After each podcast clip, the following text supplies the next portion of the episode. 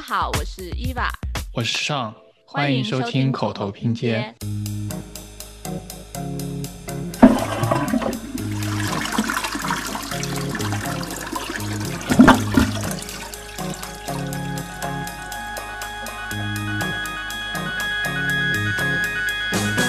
然后淋完水以后，那个水就会慢慢的顺着每一个蹲坑全部啊，就像九龙治水一样啊，然后九条水就全部汇到不同的蹲坑里面去，然后最后再合二为一。觉得这个景点很棒。一般我们去旅游团不都是上车睡觉，下车尿尿吗？这里下车既可以尿尿，又是一个景点。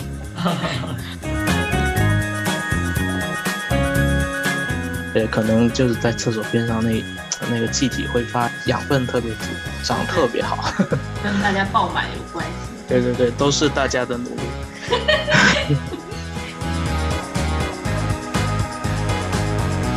有的时候，如果你用一个射灯对那个厕所的马桶进行照射的时候，你是把它当成一个艺术。一般我们只有在博物馆才会看到那样子的一种打光的一种模式。Hello，大家好，今天我们要跟大家聊一个香喷喷的话题，而且跟大家每个人的日常生活都息息相关，那就是厕所。而且今天我们也为大家请来了两位厕所达人。一位是呃我们熟悉的胡老师，他是研究乡村景观和规划的博士，欢迎胡老师。耶。一位是来自于树粮社的海瑞，他和他的事务所有很多乡村厕所建筑景观设计的经验，其中他们在开平做的厕所项目还获得了世界景观建筑奖的最佳小建筑组别的奖项，所以我们请到他们非常的高兴。对，欢迎海瑞。哎，Hello。呃，大家好，嗯，我叫林海瑞，然后我现在在广州，呃，数量社建筑设计事务所工作，然后现在目前呢从业五年，然后接触过了六个有独立形象厕所的设计，所以就是被拉过来分享一下这方面的一些奇奇怪怪的经验。大家好，然后我叫胡德浩。是一个在广州的一个在读博士，不知道什么时候毕业。然后今天叫我过来呢，是可能是他，因为他们听说了我对厕所选择方面的一些奇葩的一些行为和举动，就是这样子。谢谢大家的邀请。好，那我们就顺着你的话说下去。那你有什么其他的举动先说？这个东西是其实是从从我小时候就就开始了，因为幼儿园是去一整天的嘛。然后我去去幼儿园的时候，从来不在幼儿园上厕所，就是我一定要憋到回来以后回家里面去去上。然后以前我们幼儿园的那个厕所还是那种开放式的，没有隔间，也没有蹲坑，它是一条沟，对，全班三十几个男生或者二十几个男生一起进去，然后大家是可以互相看得见，就反正很神奇的一个一个布局。现在好像比较难见，所以我觉得如果那种厕所发展到今天的话，尤其是我在考研班用上这种厕所的话，可能那些人会一边上厕所一边交流一些考研或者是考博士的一些心得。那海瑞，你心目中完美的厕所什么样？我没有什么太太美妙的经历，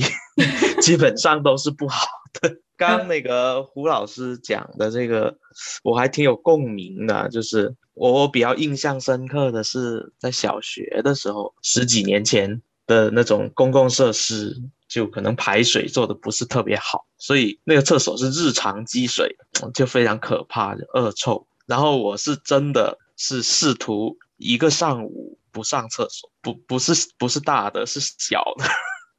就就挺可怕的，就跟刚。吴老师讲的那个有有有过之而无不及，然后说到那个沟，也是也是有另外一个很奇奇怪怪的经历，就是不知道大家有没有去过，就西北，就是青海、西藏一带，就是那边的公路边上有很多那种旱厕，就极其简易那种，就是从屋顶到墙壁都是几块铁皮的那种，然后它就会有一条深沟，然后你知道旱厕的意思就是它是不冲水的。所以呢，就一直会停留在那里，哇，就非常可怕。就就有这么两个特别，我觉得特别印象深刻的经历。对，说到旱厕，我今天还在查的时候，还有好多关于旱厕的故事，就是因为有一些农村它用了旱厕嘛，然后有一些还是比较原始的，就是为了收集那个人的那个精华和养分，就会和猪圈放在一起，然后人可能在上面上，然后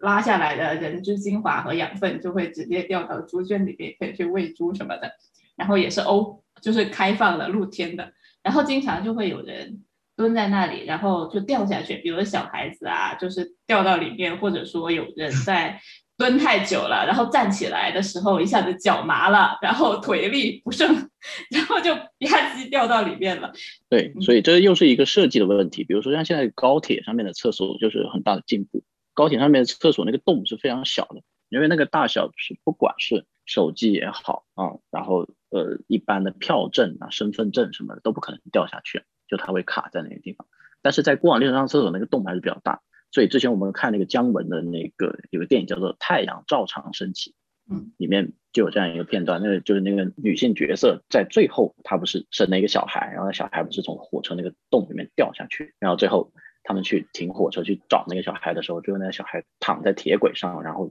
身下开满了鲜花。就这个就是当时的一个就是一个隐喻，但是其实它也有它真正的一个生态学的一个逻辑在里面。因为以前的绿皮车的厕所，它的人体的一个排泄的一个排泄物，它是直接排到铁轨上面去，所以它长满鲜花也是可以理解，就是在气候条件允许的情况下啊。所以我们以前看到那种躺在铁轨上去拍一些小清新的照片的那些那些照片的时候，总有一种。不能言说的一些痛苦，天，他们觉得，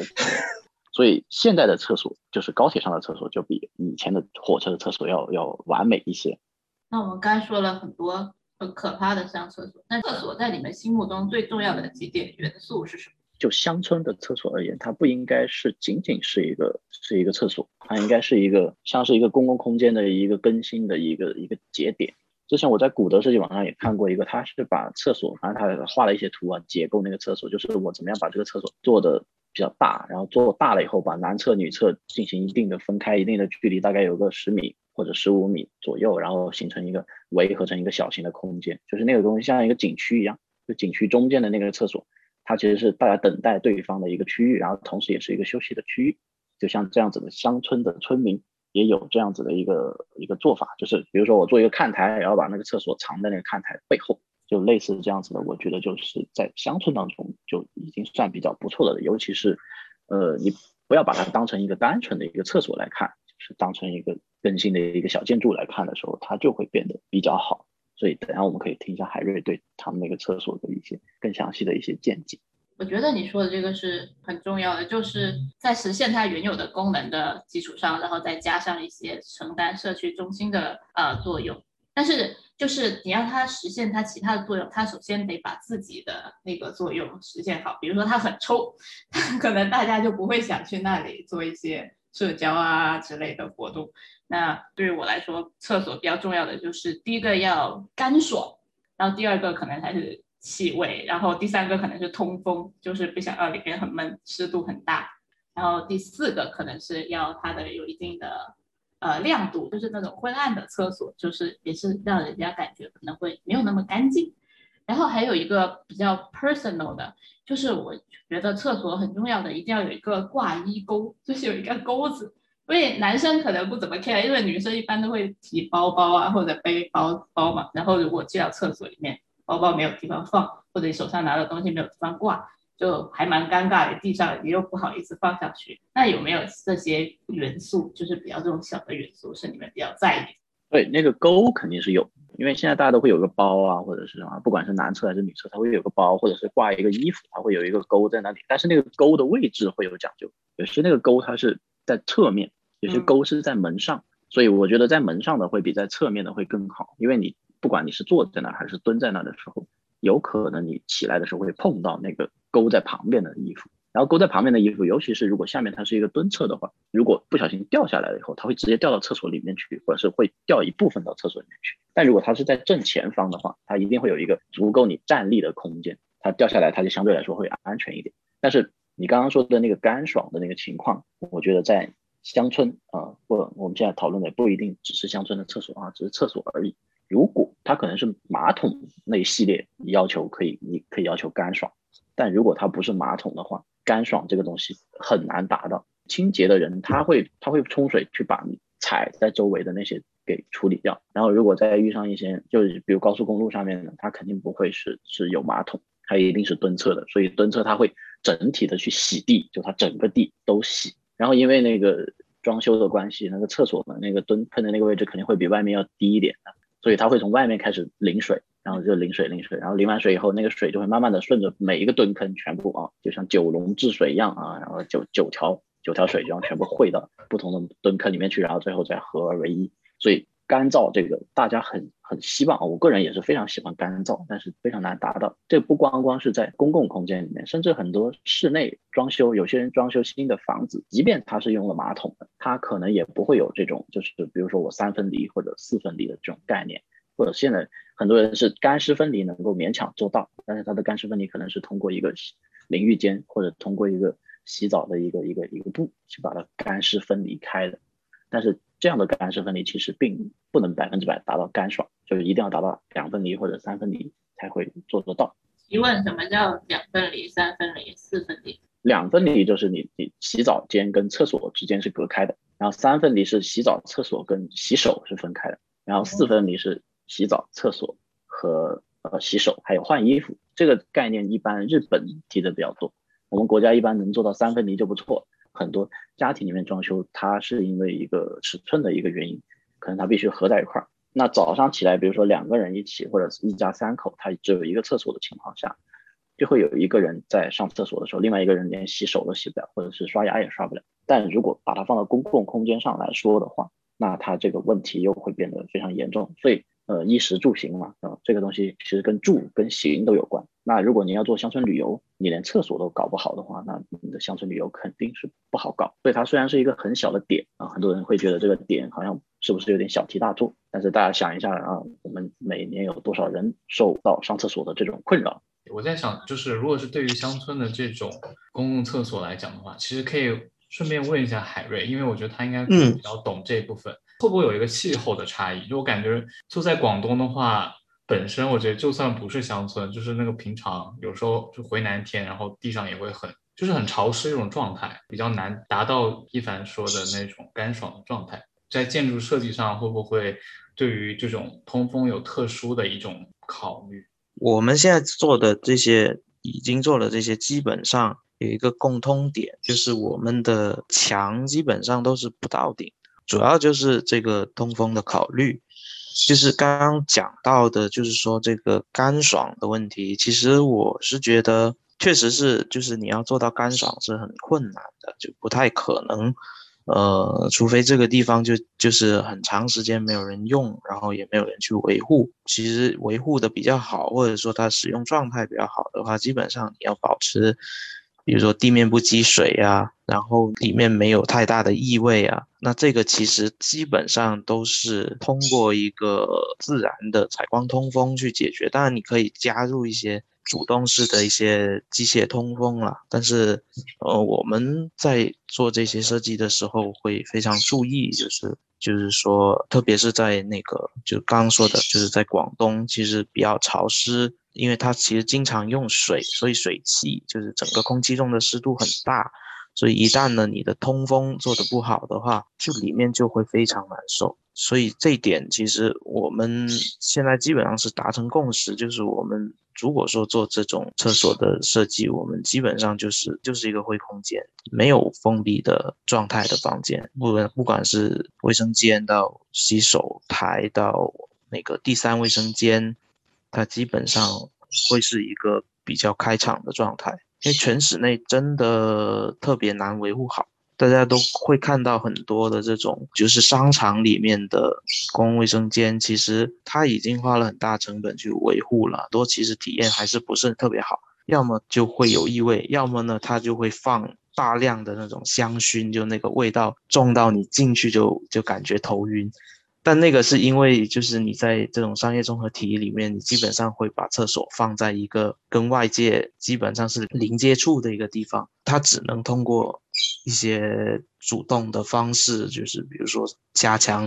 排气啊，然后去放一些香薰啊这样的方式去解决。但是，呃，像我们现在做的一些，就是像乡村里面的这种独立的厕所，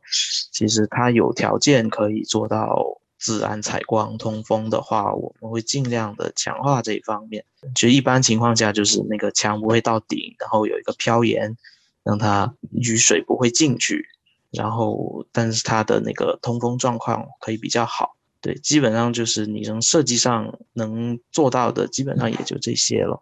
对，刚才胡老师也说了嘛，就是厕所比较简陋啊，或者卫生条件不是很好啊。说起来好像是一件很小的事情，但其实这件事情也不是很小。就是就人类史历史上有很多次瘟疫，其实都是因为这种呃厕所的卫生不够引起的，包括什么。霍乱啊、痢疾啊，然后一些什么血吸虫病，还有一些另外各种的水源性的疾病，都是靠厕所传染的。而且联合国卫生组织也调查过，现在全球有一半以上的人口，就大约是四十五亿人以上是没有安全卫生的。卫生设施、厕所设施可以使用的，而且在冠状病毒之前，全球有五分之二的学校是没有基本的洗手设施的。其实有一个安全卫生，然后有一些比较完善的，包括洗手啊、冲厕所啊，或者把粪便及时的无害化处理的厕所，其实是对整个人类的健康啊，或者大家生活的基本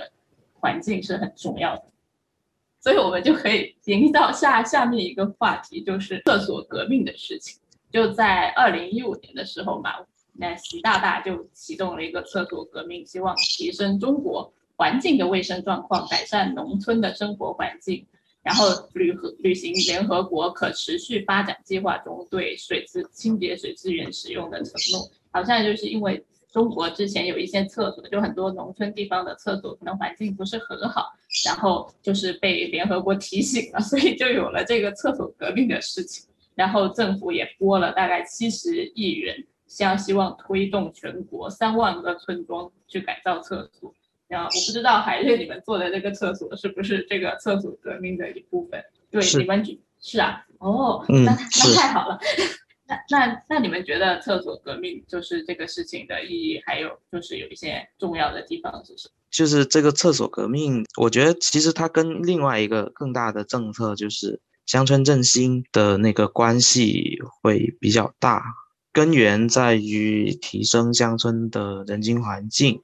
同时呢促进乡村的发展，包括很多乡村都是空心化嘛。还是希望就是一方面有一个好的人居环境，一方面呢能够有一些就业机会或者产业能够发展起来，呢把人再带回到乡村里面去，让城市不要那么的拥挤。对，就是在这个大背景下，其实我觉得厕所在整个乡村里面是一个非常重要的一个事情。就是我我们最近其实也在帮一些。就是珠三角一些城郊吧，一些村子，就是跟政府去讨论，就是说他们的一些乡村振兴，包括厕所革命，它其实国家会有一笔资金嘛，就是资助他们去做这个事情。那呃，这个这笔钱到底怎么去花，就是怎么有效的再把这个资金花到实处，然后。最终能够提升到整个人居环境的品质，能够有效的帮助到这个乡村的复兴。那从我们的观点上，我们会倾向于从基础设施啊，从公共空间的品质提升上面去花这笔钱，因为可能在往前个十年，就是就是其实有另外一个一个浩浩荡荡大运动，就是一个。很城市也有，乡村也有，就是穿衣戴帽工程。因为其实其实现在这个问题在乡村里面也挺严重的，就有大量的这种复制的这种瓷砖房，就是村民的自建房。那呃，可能在政府的角度里面，这个东西呃不是对于整一个乡村的面貌来讲不是特别的好。然后所以以前其实经常大量的资金会花在做这些事情上面，就是说。改善村容村貌啊，然后就把整一大片的那个房子的外立面改造，但事实上，它对于整一个村子里面这里面不管是居民也好，或者说比如说这个村子有一定的旅游价值，那他来到这里的旅客也好，其实对他们的的那个体验或者说呃就是他们的使用，其实没有任何的帮助。所以我们其实更希望这些事情是能够落在这个基础设施的提升上的。而讲到基础设施这块的时候，其实厕所就是一个无可避免的话题。它是基础设施里面，我理解是一个既看得见的，又功能性极强的，它能够同时服务于居民跟游客的不可或缺的一个存在，而且它的使用频率极高。现在可能大家在古德啊、阿基 daily 上会看到有很多村民活动中心啊。什么村史馆啊，各种各样的这种乡村里面的服务，在这个乡村振兴大政策里面去形成的一些建筑，但那些其实说实话，我去看过的一些，包括已经是做的很好的案例，不一定人气特别高，最后的使用状态啊不好保证，因为你很难强迫说这个老大爷们，你别的地方不能打麻将，你一定要在这打麻将，或者你一定得在聊天。但厕所这个呢，就基本上，反正我在村子里面就这俩厕所，那游客必须去。呃，居民如果说有些比较落后的乡村，他家里面他没有厕所的话，那他也必须去这儿，所以它的使用频率是很高的。所以在这个背景下呢，就是说你去做这个厕所，其实是就是非常有意义的。基本上，你你你要去改造一个村落，你一定要面对这个话题。在乡村振兴当中啊，厕所革命像是一个排头兵或者是一个一个 trigger 的这样的一个定位，因为乡村振兴其实它不是一个设计问题啊，它是整个的一个乡村产业和乡村人的一个振兴，所以它核心在于人的振兴，你如何让人在其中过得比较舒服，但其实。它又分为两个呃类型，比如说呃有一些是呃旅游的，那连游客来这里他连厕所都没有，那这很影响人家的体验。一般是通过像厕所革命，把它当成一个节点来做，然后做完这个东西以后，他把周边的一些空间给带动起来。然后比如说我是厕所是一个节点，然后广场是一个节点，然后入口是一个节点，然后呢拿一些重要的一些湖边啊或者河边是一些节点，然后把这些节点串起来，然后变成一个一个更新的一个一个模式。就不光是呃数量社做的一些实践，然后还有一个中国乡建院有一个比较著名的一个做乡村的一个建筑师叫做傅英斌，然后他们的团队也做过一些厕所，因为厕所这个东西它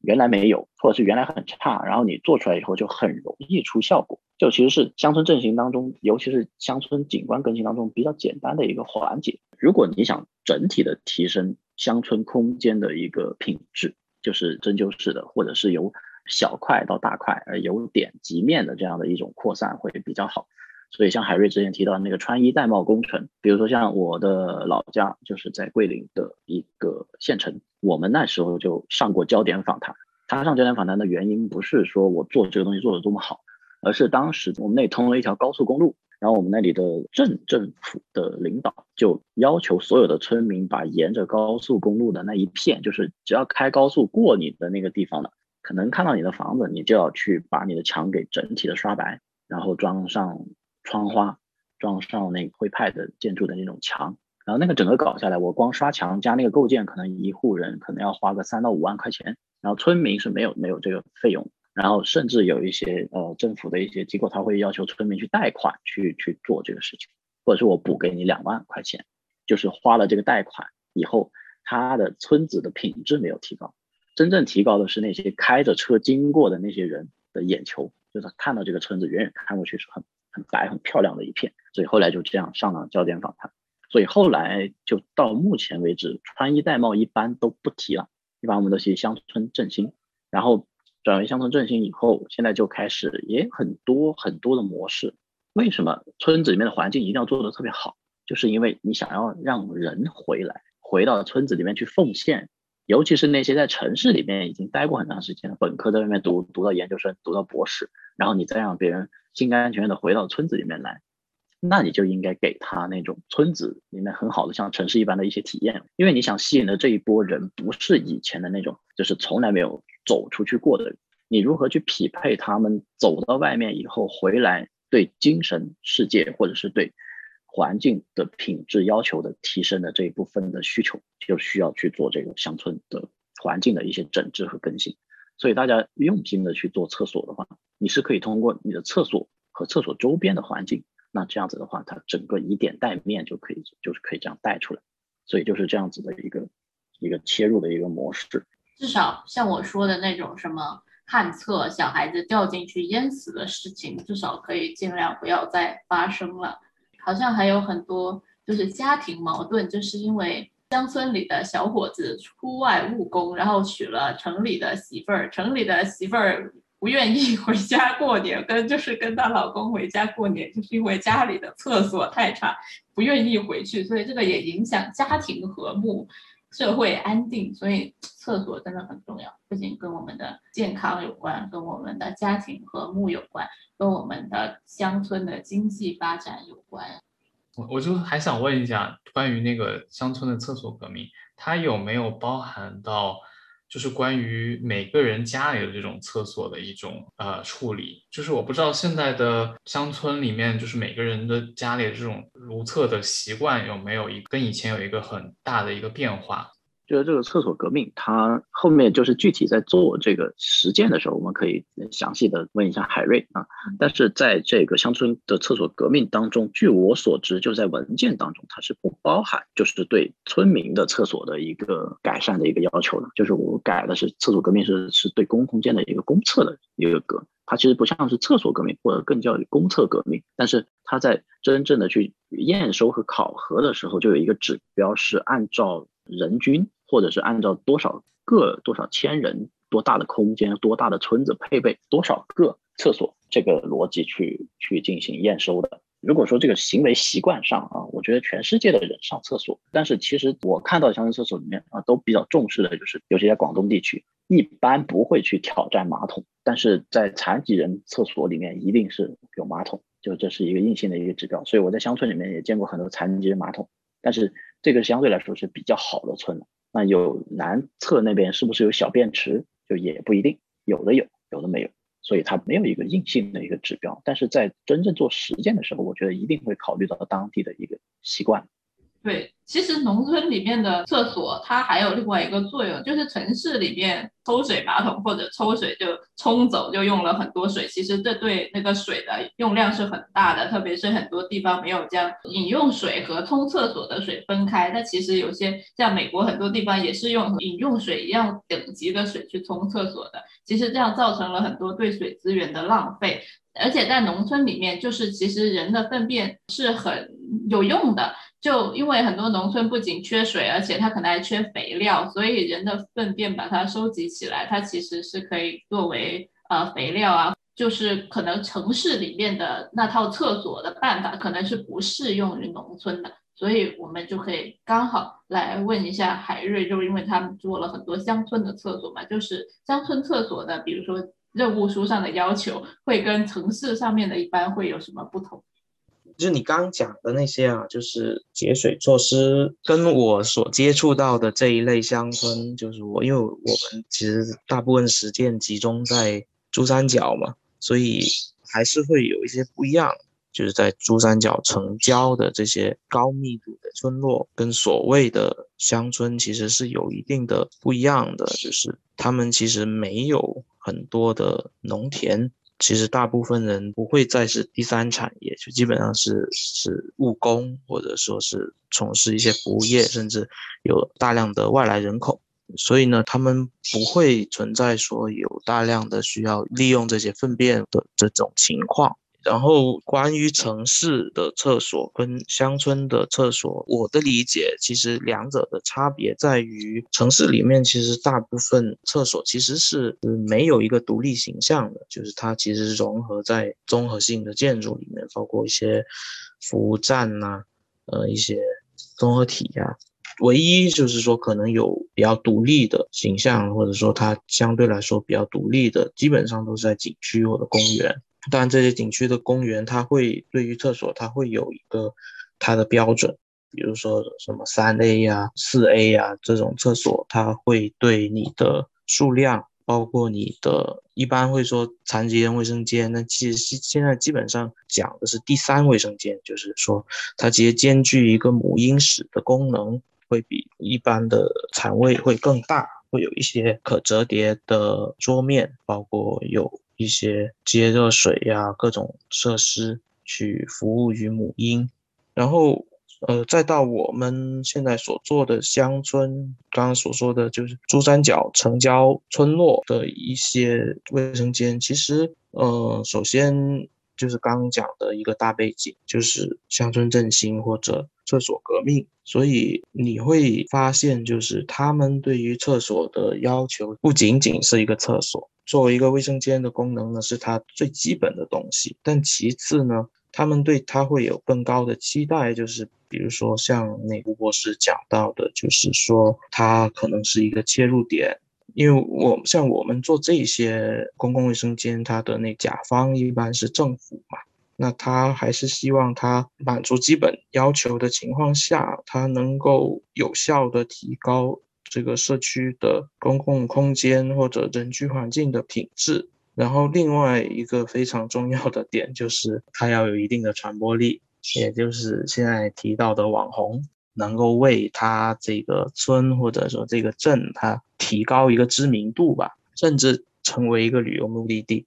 所以回到刚讲的这个问题，就是说，你说强乡村里面的厕所跟城市里面的厕所的任务书会不会有不一样？首先，我们没有一个严格的任务书，然后，那更多的呢，其实是落实到他对于这个东西的需求。那可能它的附加意义要大过于它本身的这种就厕所这一块的使用功能。我觉得现在确实很多厕所都想打造自己成为网红厕所，在乡村里面其实是可以理解的。就是可能是一种形象工程吧。如果这个村做得好的话，可能会有更多人来旅游，更多人来旅游就可以创收，创收可能就可以给村民带来更好的生活。就是从一个好的方面想，是确实是这样。对，就是我对这个事情的理解呢，就是我们首先不太喜欢说一直说网红这个词啊，然后。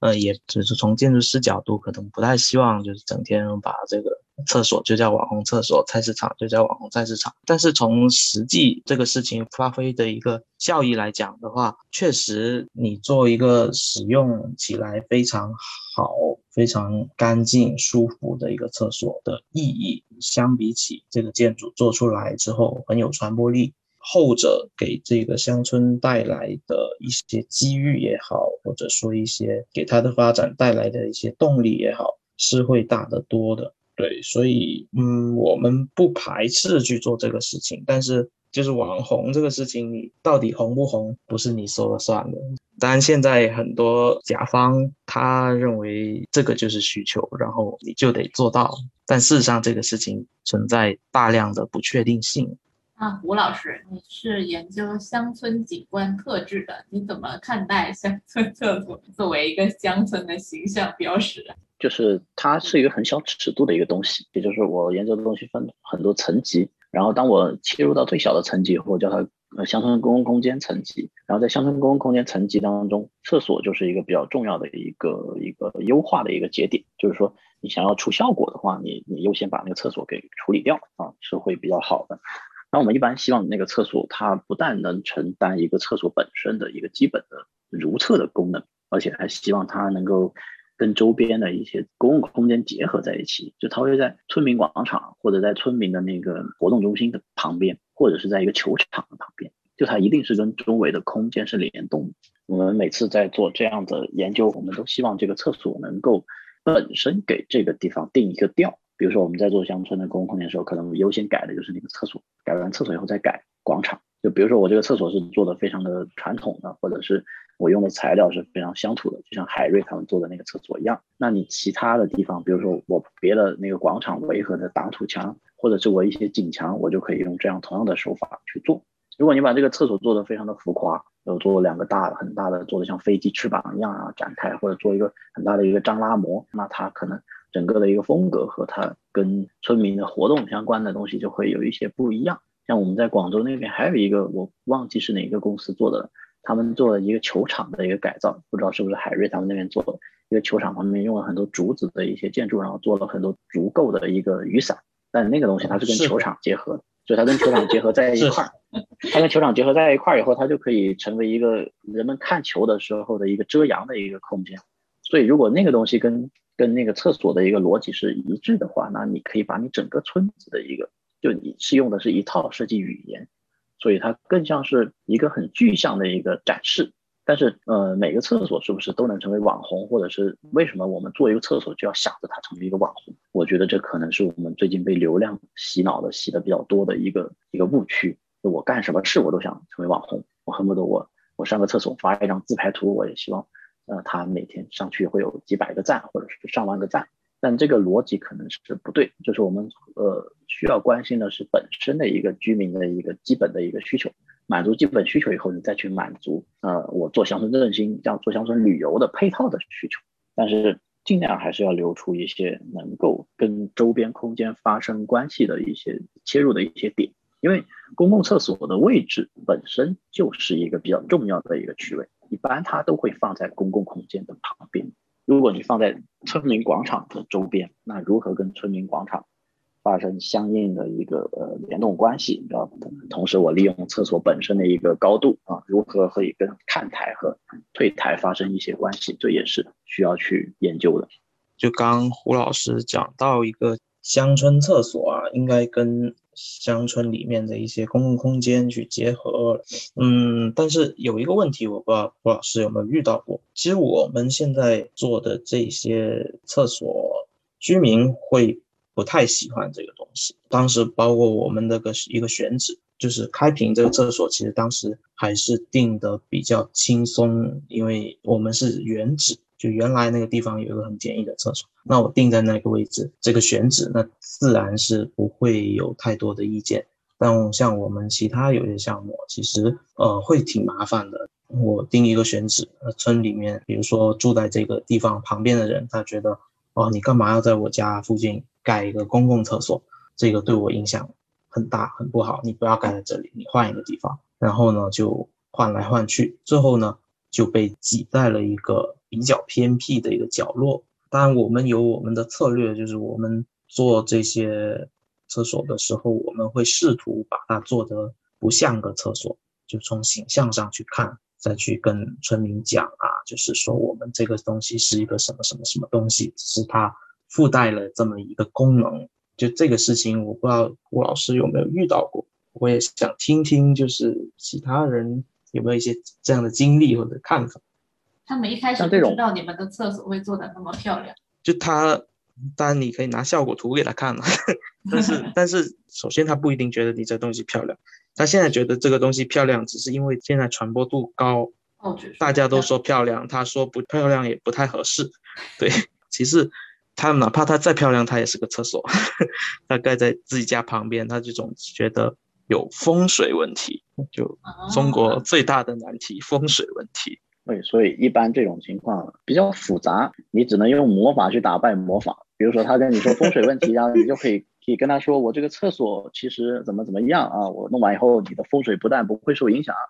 而且会更加的好，比如说我这个厕所，我怎样弄完以后，我会聚集多少多少的人气啊，人气有人就有财，或者是有水私有财，反正有土私有财，反正有很很多说法去弄啊，这是一个很具体的一个实践方面的一个问题啊。就你没有办法用逻辑或者是用一套方法论去解决这个问题的时候，你其实大可把注意力集中在这个人身上。我我用理论解决不了乡村厕所的更新的模式的问题，我难道还解决不了你本人吗？所以你可以找村干部去跟他聊。一般我们就用这样子的。好可怕！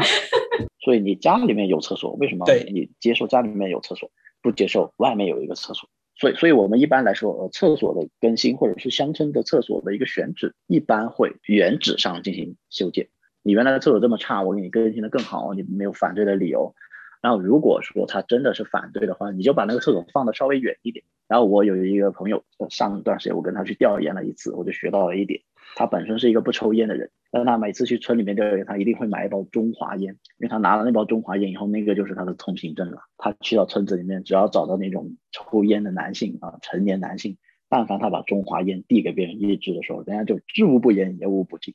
所以他只花了五十块钱买了一包中华烟，大大的扫清了他在调研当中的一些障碍。不像我们以前调研的时候去找学校开什么证明函，什么希望大家配合开那种什么证明文件，我觉得那个东西都不如一包中华烟好使。我也是最近学到的啊，来自北大的技术。这技术好好，以前我还装作在那里写生，装了好多天才获取了村民的信任，以为我真的只是在那里写生。对，沟通问题是一个很很重要的问题，因为每一个村民和每一个利益相关者，他都有他自己的一个诉求，所以村民大会的核心要义就是在解决这些诉求，如何去合理的去统筹和和回应这些一些意见，是我们需要去研究的。对，要不就海瑞干脆开始介绍一下那个，对，就是这些具体的介绍开屏的，也可以介绍其他你喜欢的东西。呃，首先是我们那个开平的那个厕所啊，它的区位比较特别。开平大家知道，就是说最有名的就是那碉楼嘛，它其实离那个就是最集中的那一块碉楼区自立村，自立村现在是世界文化遗产，就离它就大概五百米，所以。刚就讲到，其实有像说什么母婴室啊这块，因为这个项目就比较特殊一点，就是它既是一个乡村厕所了，同时它又是一个景区厕所。就是我们做出来这个东西，它一方面是为村里服务，为一方面呢，它其实是为景区服务的。虽然不在景区里面，但它在景区边上，就其实是要为了缓解景区里面的一个使用压力。然后呢？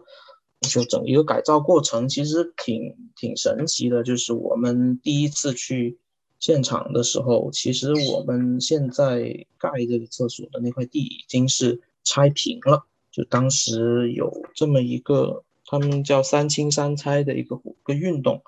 就是把村里面的一些乱搭乱建，包括一些比较质量比较差的房子，一些简易的的铁棚。呃，把那些东西都拆掉，就希望整合出来一些村子里面的一些呃公共空间去做一些事情。我觉得这个其实还挺好，就把一些没有意义的东西整理一下。那在它这个三清三拆的这个活动呢，其实就带来的就是说，把周边的一些房子拆掉之后，它其实剩下来一大堆这种建筑废料。其实我们当时去看的时候，感觉就是说留下来这些废料还蛮有意思的，就蛮有特色的。因为有很多是很老的房子，虽然它很小很破，但是确实也是有一定的年份。呃，所以它用的那些材料啊，都是当地的一些，比如说一些比较特色的一些青石板、一些青砖。它那个青砖比较特殊，就特别的长，就我们一般的砖大量的都是。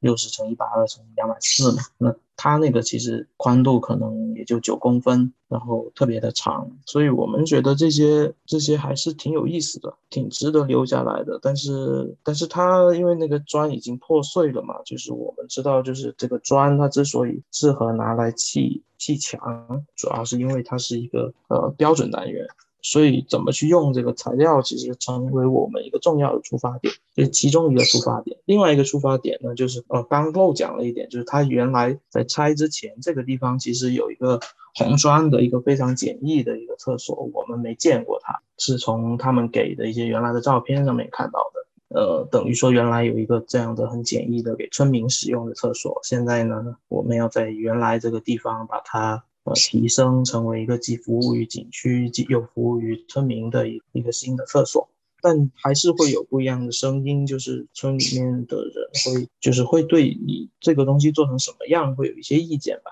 所以我们另外考虑的一个点就是说，你怎么把这个厕所做的不像个厕所，就更低调一点。这个其实挺挺有意思的，就是我们其实目标是把它做得更低低调、更更 local，跟当地结合的更好。它并不是一开始想去博人眼球，但最后似乎博了很多眼球。对，然后所以把它做的不像厕所，是村民想要。嗯，也不是，他们他们不太喜欢那里有一个厕所。这个是我们的策略，就是我们就希望他做的更不像个厕所，这样他们可能。心心心里更舒服一点，然后所以就想了一个，就做了一个平台，一个做了一个平台，然后有个大台阶，把这个厕所藏在底下。对，这是另外一个考虑，就是当然也是想着，就是这个平台可以给他们去使用啊之类的。当然这里头还有另外一个背景，就是当时这块地拆出来之后，其实旁边会有一个民宿的一个开发项目，其实它也服务于那个民宿吧。当时就是说，你比如说这个大台阶跟平台是不是能够很好的被村民所利用？其实也说实话也是有点一厢情愿，就是我们考虑到他们使用的一个状态。当时去做这样一个设想，最后会把这个厕所用到什么样？就是说，它里面用的成什么样，包括它上面这个大平台，它的使用率有多高，其实我们心里是没底的。当然，最后就是反正经历了四个月到半个年、半年左右的时间吧，就把这个房子建出来。这个过程其实也要感谢一下我们的业主，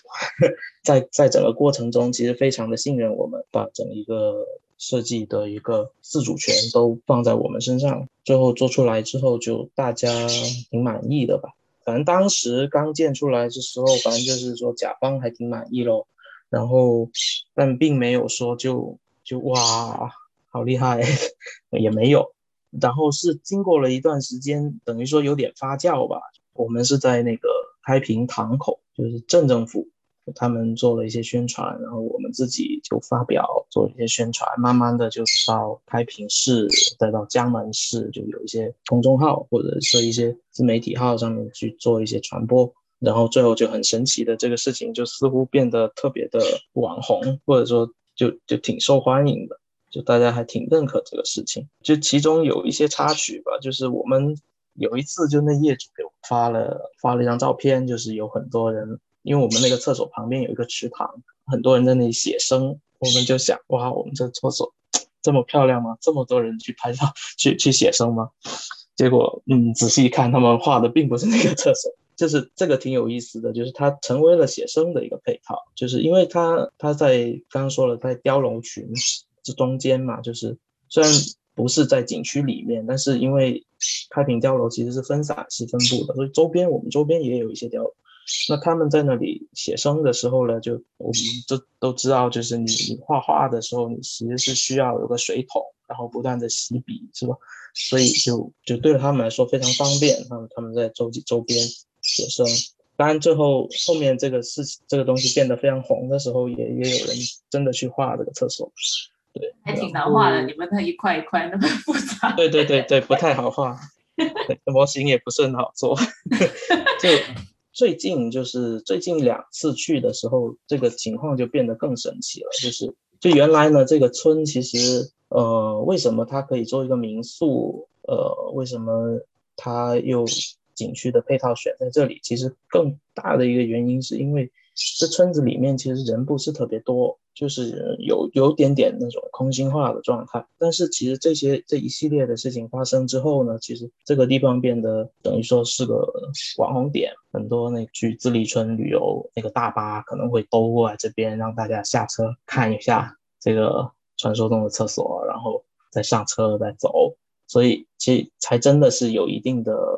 旅游的流量。所以我们看到周边有些居民他就回来了，然后。开了一些小卖部，就特别有意思。就包括我们那个厕所隔着个池塘对面，有一家人，他就自己盖了个民宿，还还还搞了一个餐厅，晚上还有人在那唱歌，挺有意思的。就就是我觉得，就最后我们还是在这个小小的一个厕所，其实对周边这个村子带来了一些很积极的效果吧，不管对村民还是对整个镇都。起到了一些比较好的呃帮助，这等于是我们这个我们做的最成功的一个。我觉得这个景点很棒。一般我们去旅游团不都是上车睡觉，下车尿尿吗？这里下车既可以尿尿，又是一个景点，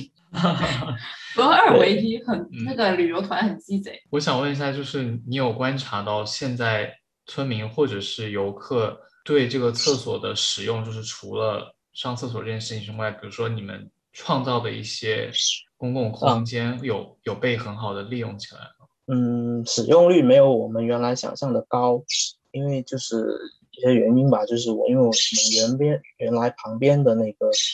就是刚刚说的那个民宿的那个项目，它就是做到一半没有继续做起来，等于说他原来可能跟他那边有一个呼应，现在没有，但是还是会有一些村民，因为我们其实保留了一棵芒果树，就。很大一个芒果树，然后我们的平台呢就变成了一个很便于他们上去摘芒果的一个平台，所以对，所以所以机缘巧合之下，就是它还是会有一些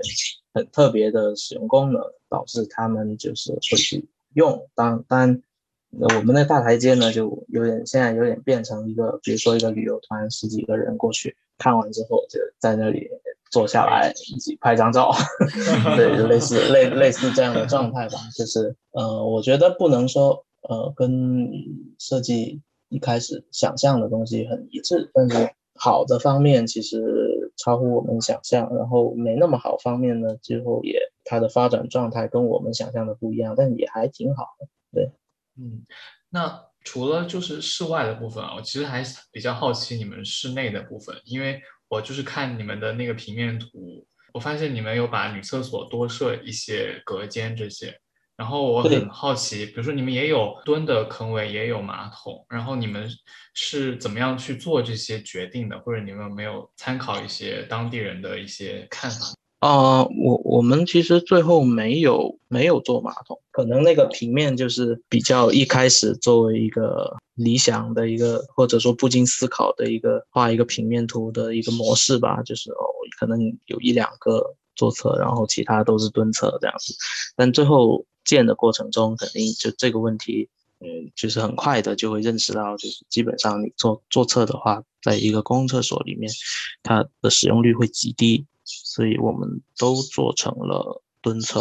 然后男女厕的比例，这个是因为我我刚讲到，就是我们是一个服务于景区嘛，所以它其实是一个有标准的，就我们这个是一个三 A 级旅游厕、旅游公厕，所以国家是有一个很严格的一个标准，就是说你大概是一个什么样的配比，包括我们的那个第三卫生间也有一个要求，但这个就是说。呃，虽然它服务于景区，但它离景区有一定的距离。然后这个其实一方面也是因为，就它也是这个厕所革命的一部分嘛，所以我们要要满足这个政策，就我们就需要达到它这些一些标准，所以基本上是按标准来的。然后我们其实在里面做的，应该说跟这个标准不太一样的是，我们在男女厕的地方都有一个小小的一个院子。它它其实不能进入，没有办法进去使用，但是但是其实是等于说是一个像一个小庭院景观一样的，一个是在女厕的洗手台侧面有一个小小的采光井，然后种了一棵树，呃，另外一个是在南侧的那个小便斗，就你站在那里，然后你面前有一个长条窗，长条窗看出去是一个小院子，就是创造一些特殊一点的体验吧。就是因为室内的一些小趣味了，对，但我们其实整一个预算也不是很充裕，就所以最后我们里面也没有做特别精致的装修，就是比较简单。然后，但它的维护还挺好的，可能是因为它比较红，政府就特地安排了人就去每天维护它。据说那个流量爆满，然后去年底吧，还还整修了一一遍下水设施，就是因为快速爆满。就挺有意思的，快速爆满听起来很可怕。对对，就就我们我们一开始给它设置的那个就是化粪池的容量似乎不太够，原本 原本以为它就是一个可能一天那么几个人用个几年都不会满，结果可能就那个流量是比较可怕的。我没有去长时间观察过，但但据说挺挺挺厉害的。你有去试上一下吗？有啊有啊，我去过很多次啊。哦，感觉 我基本上每次去开屏都要去一次。哎，对，有有一个有一个特别有意思的点，是我们当时在边上种了很多爬藤，嗯，然后现在那些爬藤长特别好，甚至快速的遮住了一部分我们做的那些就是笼子装装起来的那些旧材料的那些气块，但就是有有种自己。努力个半死，最后全被那个植物遮起来的的的这种状况，但那个状态还挺好的，就是那个植物跟那些景墙能够融合在一起。呃，可能就是在厕所边上那那个气体挥发养养分特别足，长特别好，跟大家爆满有关系，人流爆满。嗯，对对对，都是大家的努力。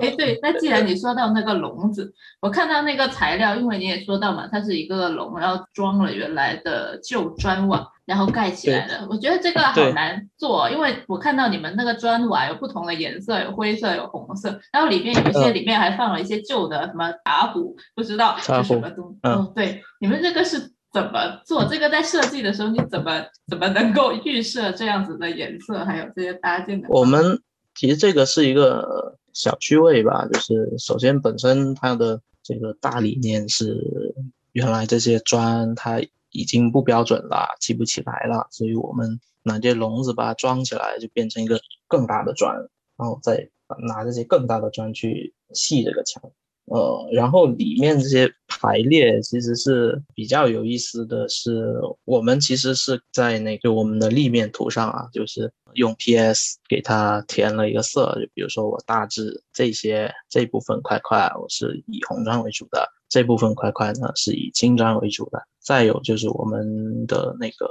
驻场建筑师，就我们一个同事就去现场，这个笼子怎么摆，他就做了几个示范，摆了几个，然后剩下呢就。让那些工人师傅 自己发挥一下，就是所以这这里头其实就是笼子怎么排，这个肯定是有施工图，但笼子里面怎么排其实是没有施工图，它就是呃工人师傅的一些参考我们砌的东西的一个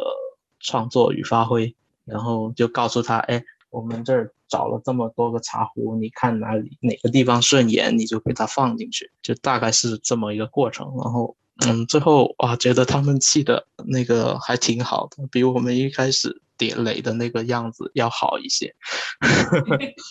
就就挺有趣的。对对，这里面有工人师傅的设计，我看那个茶壶放的好好看。所以所以从从整个过程到最后结果，就是挺有意思的，但它有一定的不可复制性，就是有点天时地利人和的的状态。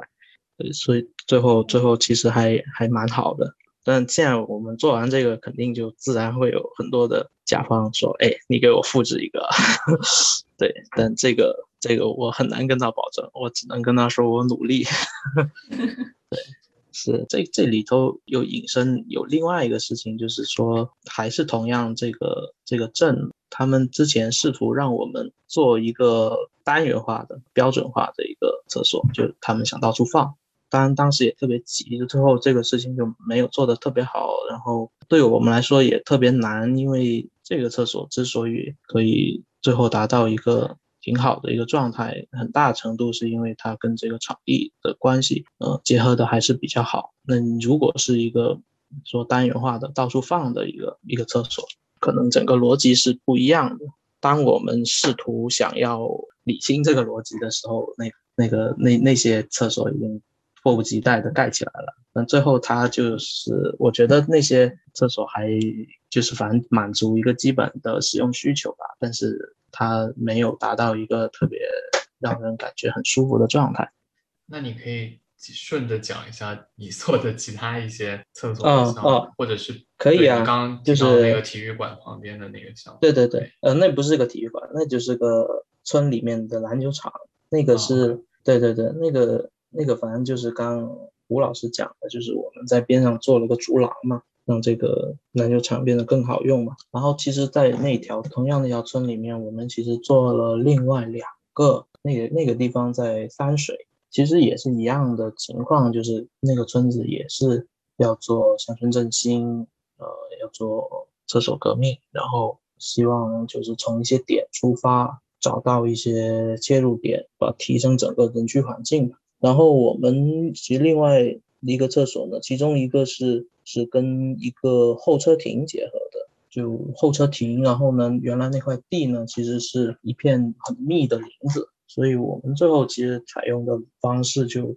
用了一些波纹的镜面不锈钢，就想就是融入那个环境嘛。旁边也有一个很大的村子里的风风水塘。那个就是第一个，它本身那个地它没有这么强的特质，就是不会有像开平那个厕所一样这么好的底子，去最后得到一个这么强的话题性。然后呢，第二个呢，就是整个过程中那个村里面对这个厕所的要求，他要求那个厕位会特别多，我也不知道他为什么有那么多的需求。最后呢，我觉得其实在我个人觉得觉得来说还不错。这种这种事情就反正就是可遇不可求，就是就是最后他并没有成一个网红，是吧？可能这里面有很多的因素，就是这一边的业主他没有很努力的去宣传啊，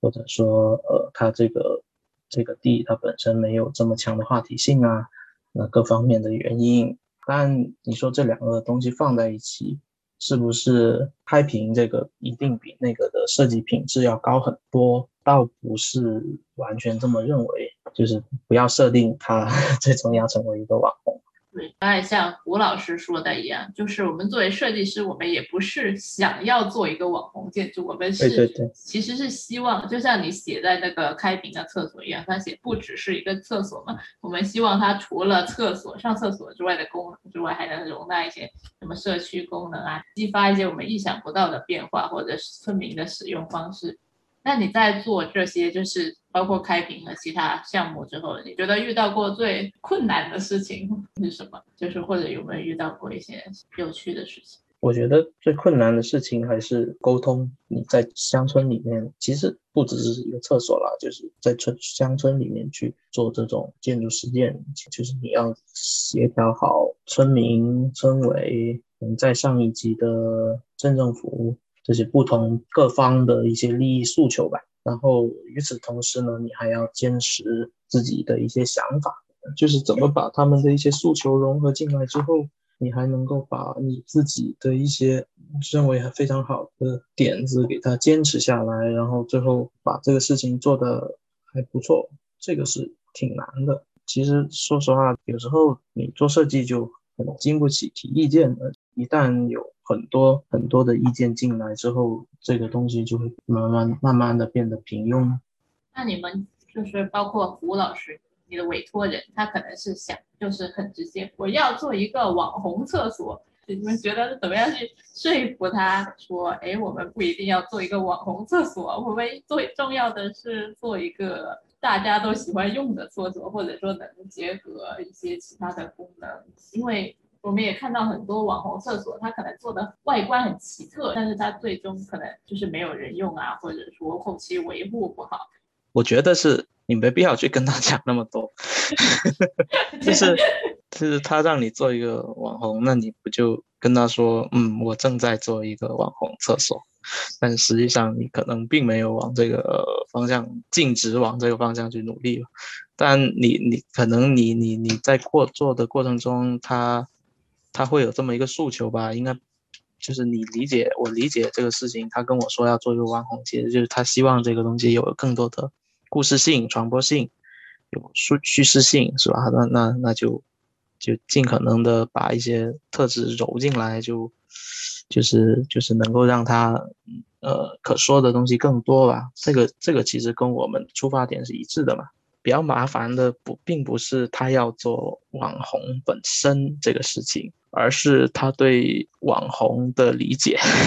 对，像这种。一般来说啊，如果跟村委沟通，或者是跟村干部沟通的时候，如果他明确的提出要做一个网红的这样的一个厕所的话，真的就是像海瑞说的，你不需要跟他讨论太多，你就直接先先说我们就是做这么一个东西。如果他给出你很具体的一些案例，比如说能不能做成这个，能不能做成这个啊，他有他有这方面很独到的见解的时候，你可以跟他说这个东西在我们这边不合适，或者是说我们这个成本拿不下来。但是这个东西其实落到实处上，它其实是一个村干部或者是村民本身对于一个网红类的建筑的个人的理解问题。通过这个厕所去进行切入的时候，就可以跟他强调一点，就是我们做这个东西，它应该是一个不光光是什么叙事性的那一些东西，就可能你跟他讲这些他也理解不了，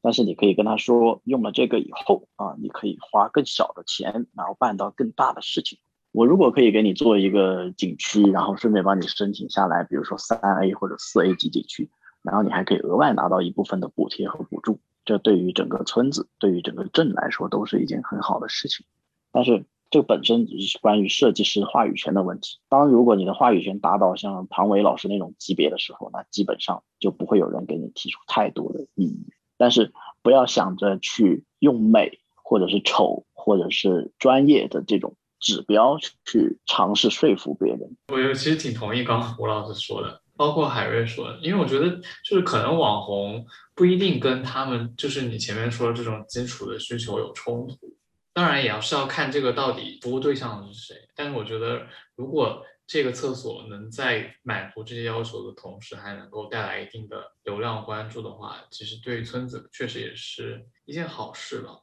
所以那到底这个美由谁说了算？这就是。一个很重要的一个问题，所以我们在做乡村建筑和做乡村的厕所的时候，也会遇到这样的问题，就是谁做的东西才是真正的美，或者是说在做厕所的过程中，美是否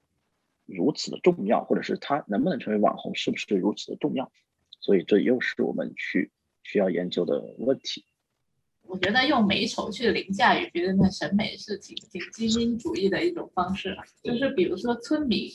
有时候他们都想要一个罗马柱的厕所，那我们是不是就做一个罗马柱给他算了？就是我们没有必要一定要教育他说，哎，一定要这种清水混凝土，或者说这种素素的白墙才是高级的审美。就取决于你到底要不要做。你要是真想做的话啊，你要是下得去手，你也可以去做。但是一般。你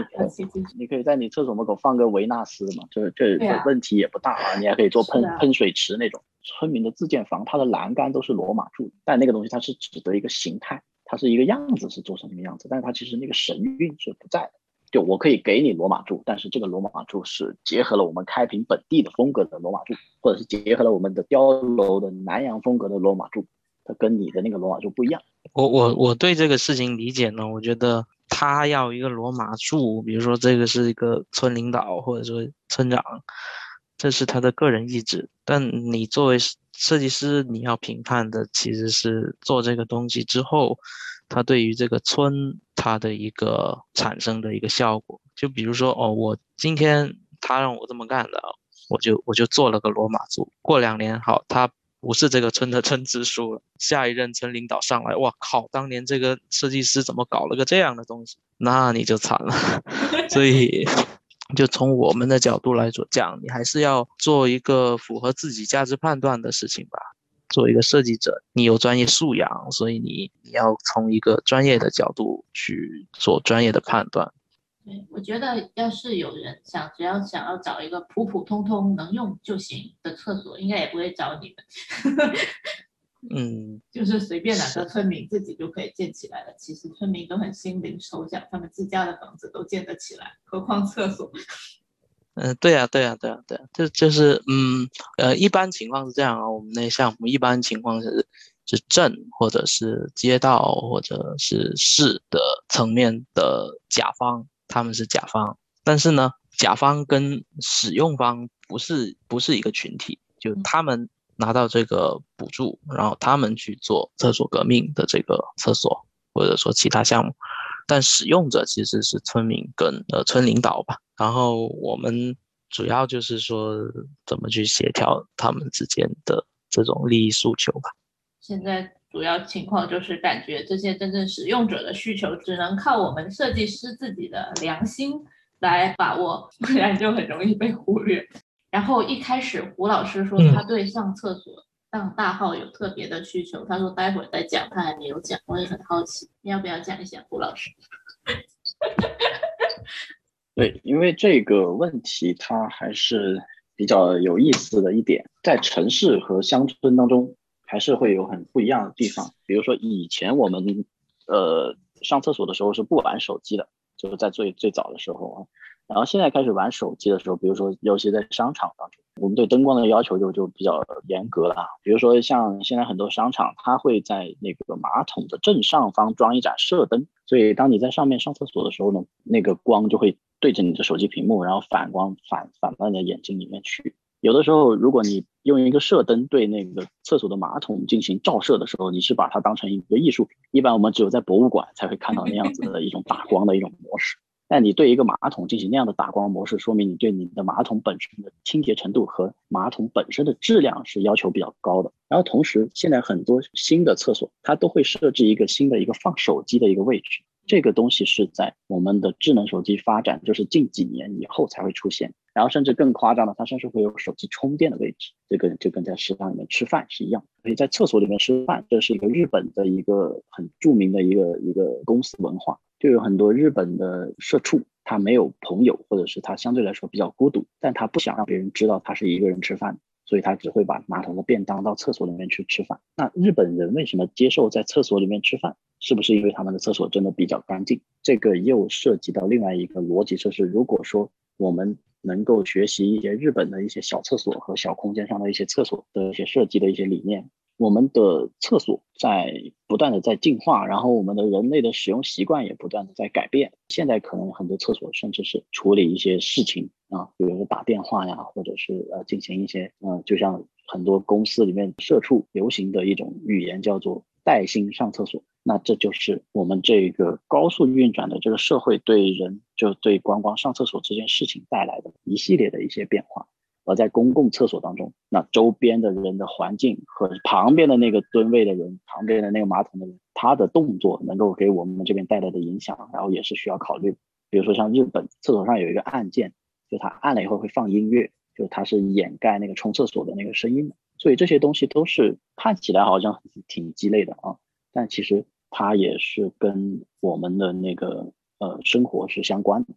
比如说像那个电影那那个《志明与春娇》里面，那余文乐躲在厕所里面上上厕所，其实在打电话，他就进去以后，他会把水给打开，就是人们可能会有这个需求。那我们在做设计的时候，是否应该考虑这方面的东西？那这就是城市厕所里面需要考虑，它都是很很细节的小东西了。乡村的东西还是应该是从无到有，先要有，有了以后要干净，干净以后再想它是更后续的那些空间。所以像海瑞他们做的就是非常成功，走在非常前面的一个一个逻辑。所以我们也希望这种逻辑能够被更多人所接受，这样子以后我们做厕所的时候才会做得更好，而且我们的乡村才会因为有这种精心设计的厕所，才会看起来会有更精致的一个样貌，而不是那种模板化的那种乡村。所以这个厕所本身它做到这个层面，或者是做到这个地步上，它就不是厕所本身了，而是一个新型的一个空间。对城市的社畜来说，它是一个休闲空间，是一个放松的空间，是一个能够找到自我的空间。然后在乡村来说，它可能是一个重要的提升乡村品质和乡村风貌的一个重要的节点。说得好，好，再次感谢胡老师和海瑞参加我们今天的节目，分享很多有味道的知识。如果大家喜欢我们的节目，欢迎关注我们，在我们的评论区留言，然后也可以转发给你的朋友。然后你也可以参加我们的听友群。我们这次的节目呢，就是因为啊有群里的小伙伴提出了他们想要听关于厕所的故事，所以如果你有什么想听我们聊的话题呢，也可以加入我们的听友群，然后跟我们一起讨论。那我们今天节目就到这里啦，谢谢大家，拜拜。谢谢大家，拜拜。